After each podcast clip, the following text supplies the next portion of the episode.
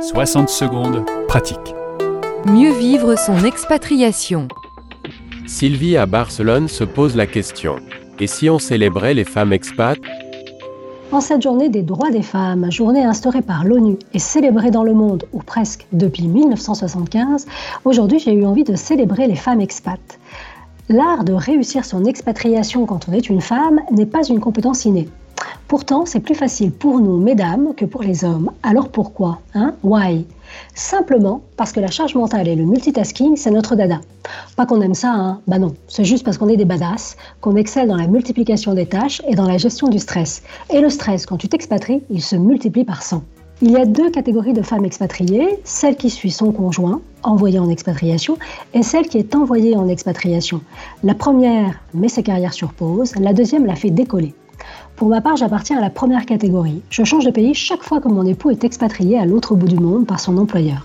Et je peux vous dire que j'ai rencontré plus souvent des femmes comme moi que l'inverse. Les femmes expatriées, dans le cadre de leur fonction professionnelle, sont de plus en plus nombreuses, certes, mais elles restent quand même minoritaires. Ce qui veut dire qu'au moment de choisir, les entreprises optent encore, presque toujours, pour expatrier leur homologue masculin. Alors que je vous le disais en introduction de cette chronique, les femmes sont de meilleures candidates à l'expatriation. Malheureusement, les stéréotypes sont toujours présents dans le monde des affaires. La discrimination fondée sur le sexe est une réalité à laquelle de nombreuses femmes doivent faire face si elles envisagent une expatriation. Sans surprise, 89% des femmes expatriées sont célibataires. On se demande bien pourquoi. Hein. Il ne viendrait pas à l'idée de monsieur de mettre sa carrière sur pause pour la suivre madame dans son expatriation, gérer les enfants, leur éducation, le déménagement, l'installation, la paperasse et tout le blabla. Hein. Bah non. Ce genre de spécimen est rare. Si rare qu'en 10 ans d'expatriation, j'en ai rencontré un seul. Je peux vous dire qu'avec mes copines expats, on l'a observé sous tous les angles.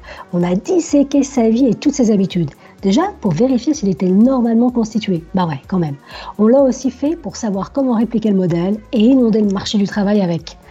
Ah, il nous a fait rêver, ce Ken, nouvelle génération. Blague à part, la communauté des femmes expatriées représente un vivier d'informations unique et précieux sur l'évolution des droits des femmes dans le monde. Entrepreneurs, diplomates, bénévoles, militaires, conjointes et mères de famille, elles sont des milliers à s'investir de manière rémunérée ou non et font rayonner la France à l'étranger tous les jours, chacune à leur niveau. Certaines maîtrisent facilement les clés de la mobilité internationale, d'autres tâtonnent ou résistent à l'aventure de l'expatriation au féminin. Elles restent passives derrière la porte de leur domicile, attendent fébrilement la fin de la journée et le retour de leur conjoint, priant en silence pour qu'une bonne fièvre de la malaria les rapatrie en urgence au pays. Quelques-unes, moins fatalistes et plus proactives, en profitent pour se réinventer et donner un nouvel élan à leur carrière. Sur le site femmexpat.com, j'ai trouvé quatre profils de femmes expatriées. La réfugiée, elle veut ou doit quitter son pays d'origine, généralement à cause de la situation sociale, politique ou économique de son pays. L'exploratrice, elle s'intéresse plus à la culture, à la découverte et à l'aventure.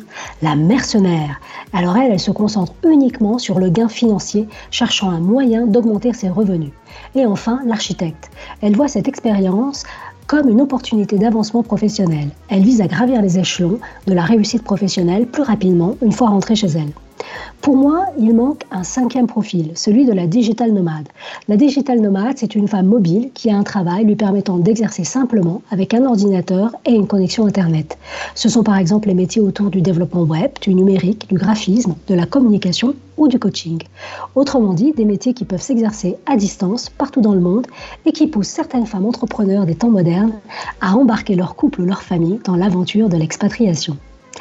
Quel que soit leur profil, je souhaite aujourd'hui à toutes les femmes expats de défendre leurs droits et aux hommes de les suivre. Je leur dédie ces mots de René Char, poète préféré de Gisèle Halimi Impose ta chance, serre ton bonheur et va vers ton risque. En bref, joue ta vie de femme expat.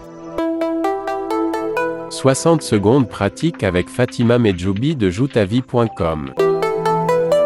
Françaisdanslemonde.fr